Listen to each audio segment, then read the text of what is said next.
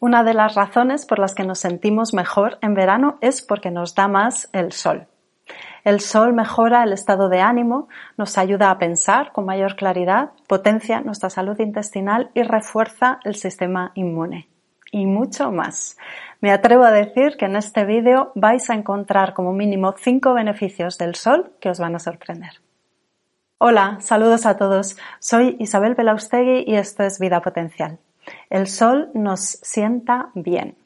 Muchos procesos biológicos importantes se producen como consecuencia del contacto directo con el sol. En parte, los beneficios de la exposición al sol se deben a la elevación de los niveles de vitamina D, como probablemente ya sabréis, pero también al estímulo directo del sol en nuestras células. Sí, directamente sobre nuestras células. En este vídeo os voy a hablar de todo ello. Primero, la vitamina D. La radiación ultravioleta del sol sobre la piel pone en marcha la conversión de vitamina D en su forma activa. En el canal hemos hablado ya de este tema. Es muy importante para la salud. Así que os dejo uno de los vídeos por aquí enlazado, por aquí arriba. No os lo perdáis. Con su impacto sobre alrededor de mil genes y cientos de reacciones químicas, podemos decir que la vitamina D es la hormona más poderosa del cuerpo. Aunque clásicamente se ha asociado la vitamina D con la salud de los huesos exclusivamente, sus efectos van mucho más allá. Tenemos receptores para la vitamina D en los huesos y también en el intestino, los riñones, la próstata, la mama, células sanguíneas, el corazón y el cerebro. Así, la vitamina D produce sus múltiples efectos. En el cerebro, por ejemplo, cuando se une la vitamina D a sus receptores, activa la acción de enzimas implicadas en el crecimiento neuronal, la densidad sináptica y la síntesis de neurotransmisores, todo lo cual potencia la neuroplasticidad y con ello la inteligencia y la creatividad. En las células del sistema inmune, la vitamina D activa un gen llamado NOD2 que pone en, alerta a las células del sistema inmune sobre la presencia de gérmenes invasores y activa la producción de más de 200 péptidos antimicrobianos para poder combatir a estos gérmenes invasores. En el corazón, la vitamina D regula el ritmo cardíaco y la tensión arterial en el intestino es el alimento de la célula intestinal y con ello ayuda a conservar la integridad de la pared del tubo digestivo. La vitamina D eleva la producción de antioxidantes como el glutatión, el antioxidante maestro de nuestro organismo que nos protege del daño provocado por los radicales libres.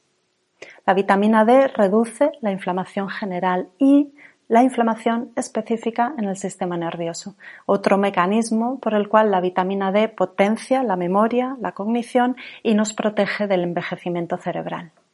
Y muchos efectos más.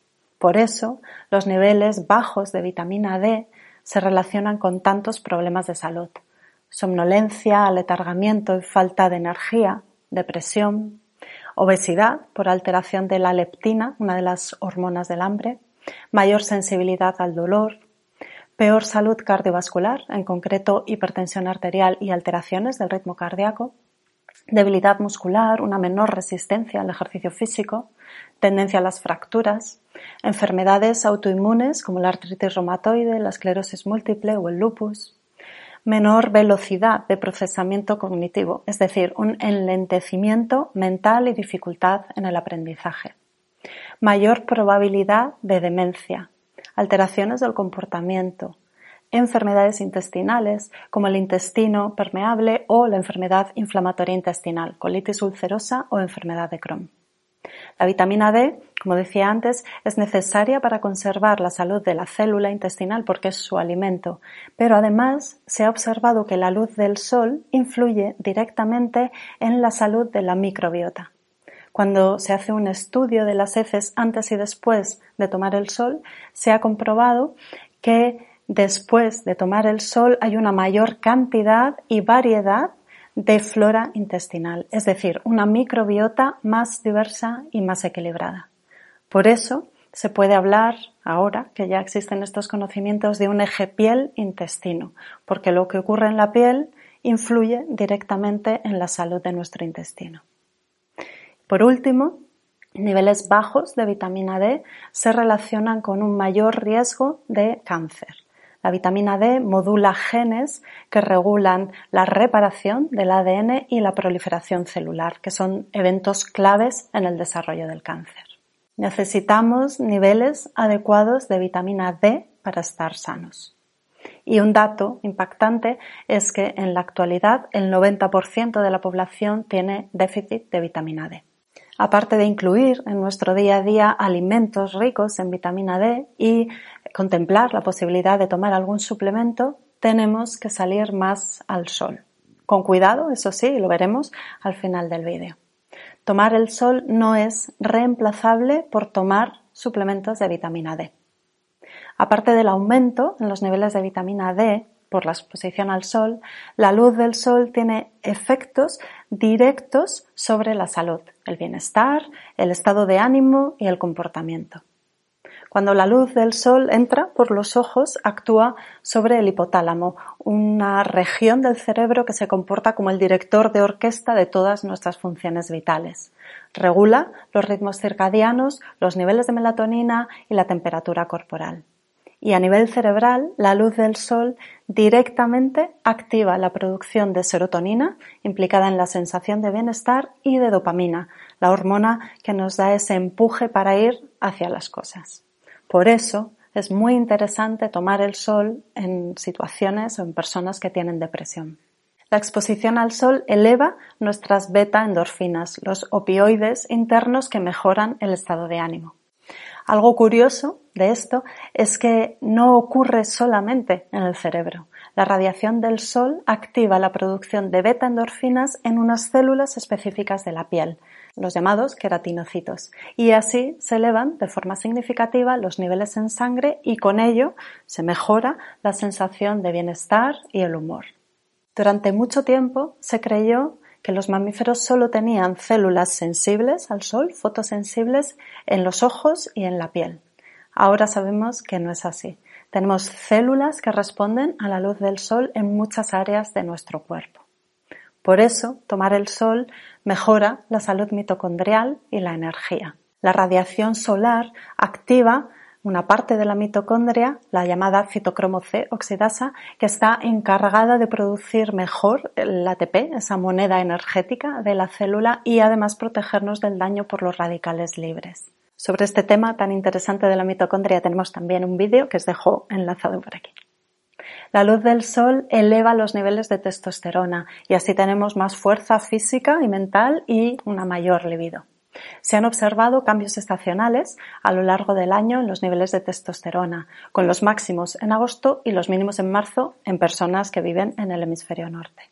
La luz del sol directamente modula la inflamación, por impacto de la radiación solar durante los meses de verano, hay una mayor activación o una mayor expresión de genes antiinflamatorios. Y en invierno, por el contrario, una mayor expresión de genes proinflamatorios.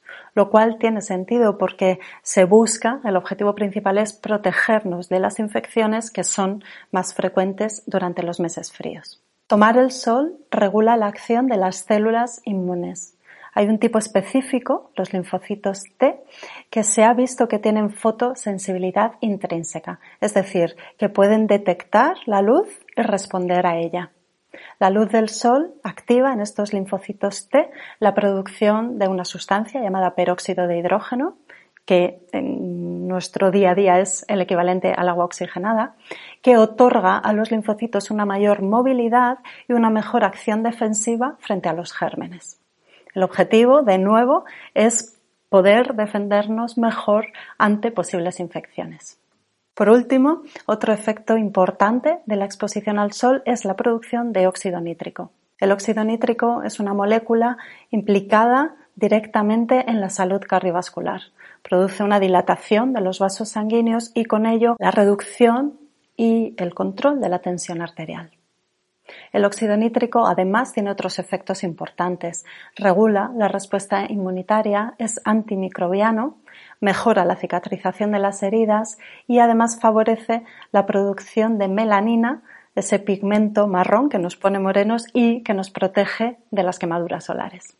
Por todo esto, la luz del sol nos defiende de las infecciones, mejora nuestra salud cardiovascular, es esencial para la salud mitocondrial y mantiene nuestro equilibrio hormonal y emocional. Y la limitada exposición a los rayos del sol es uno de los factores ambientales hoy en día más importantes relacionados con el deterioro de nuestra salud física, mental y emocional.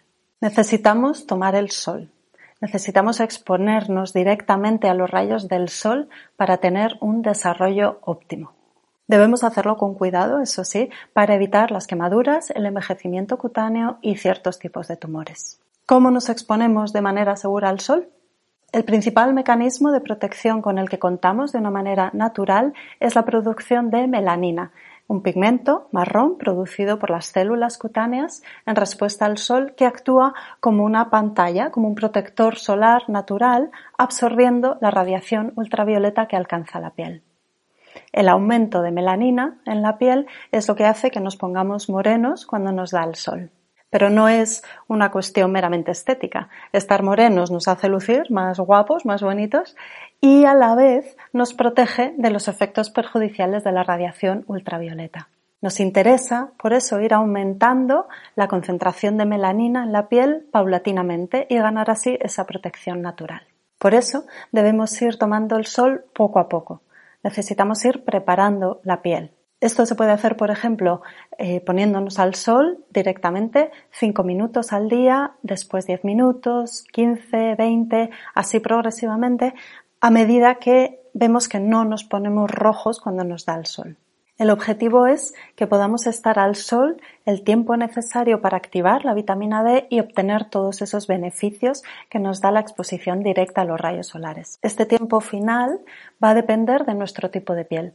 Si tenemos la piel pálida, ese tiempo va a oscilar entre los 15 y 20 minutos al día. Las personas con un tono de piel media necesitan estar 25 a 30 minutos al día y las personas de piel más oscura 40 a 45 minutos al día.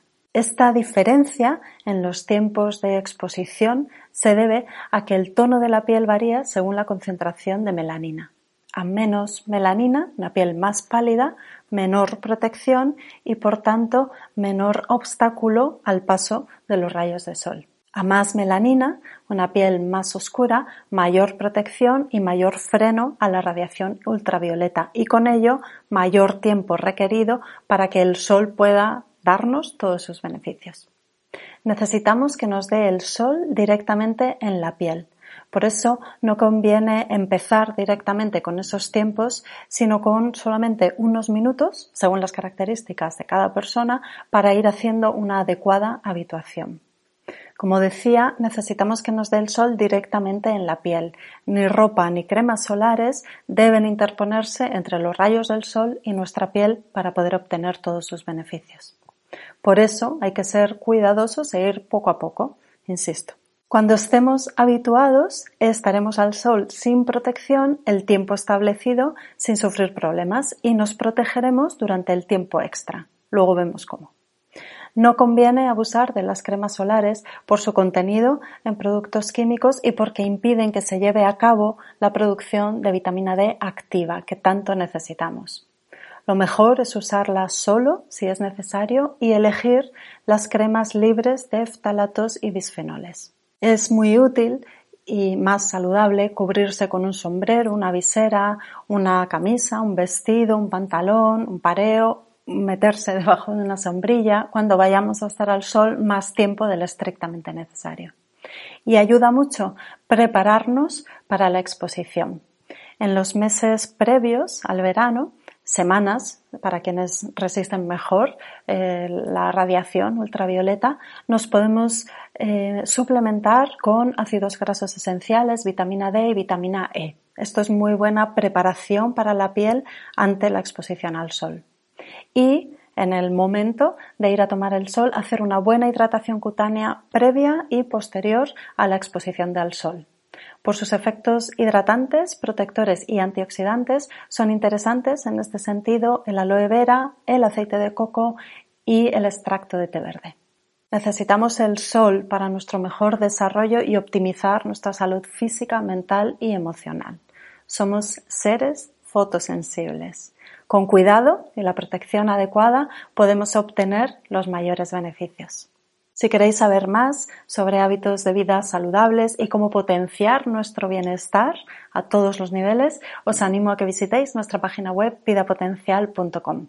Os dejo el enlace en la descripción del vídeo y el primer comentario. Encontraréis ahí un montón de información acerca de nutrición y estilo de vida, artículos escritos, más vídeos, audios, nuestros libros y nuestros programas para hacer un control de la inflamación, un control adecuado del peso, hacer dieta cetogénica, iniciarse en el mundo del ayuno o vivir mejor la menopausia. Os animo a que os suscribáis a nuestra newsletter para estar al tanto de todo lo que hacemos en Vida Potencial y recibir información exclusiva y a que des like al vídeo y lo compartáis con las personas que pensáis que se pueden beneficiar de esto también. Y a que os suscribáis al canal. Todo esto nos ayuda, apoya nuestro trabajo y hace que nuestros vídeos se muestren más y lleguen a más personas que los puedan necesitar. Muchas gracias por estar ahí. Cuidaos mucho. Saludos a todos. Hasta la próxima.